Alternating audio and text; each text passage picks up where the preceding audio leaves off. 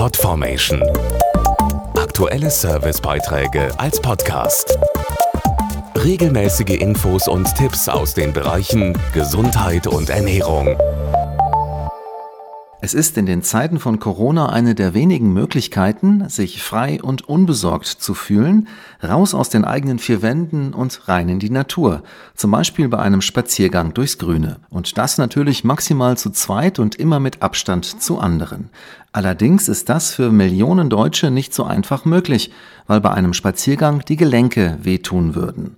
Sie sind von Arthrose, dem schmerzhaften Gelenkverschleiß, betroffen. Arthrose ist die häufigste Gelenkerkrankung. Millionen Deutsche leiden unter dem schmerzhaften Gelenkverschleiß. Am häufigsten betroffen sind Knie und Hüfte. Dazu der Orthopäde Dr. Volker Franzen. Arthrose ist eine chronische Erkrankung, bei der die Schmier- und Stoßdämpfungsfunktion eines Gelenkes beeinträchtigt ist. Die Folge sind eine abnehmende Beweglichkeit und immer stärker werdende Schmerzen. Hier setzt die Synvisk-Therapie an, die 3-in-1-Spritze gegen Arthrose. Bei der Synvisk-Therapie wird hochmolekulare, also zähflüssige Hyaluronsäure direkt in den betroffenen Gelenkspalt injiziert und überzieht den geschädigten Knorpel wie ein Schutzfilm. Dadurch kann der Schmerz gelindert und die wichtige Schmier- und Stoßdämpfungsfunktion wieder verbessert werden. Wissenschaftliche Studien belegen für die 3-in-1-Spritze gegen Arthrose eine zwölfmonatige Wirksamkeit und gesteigerte Lebensqualität.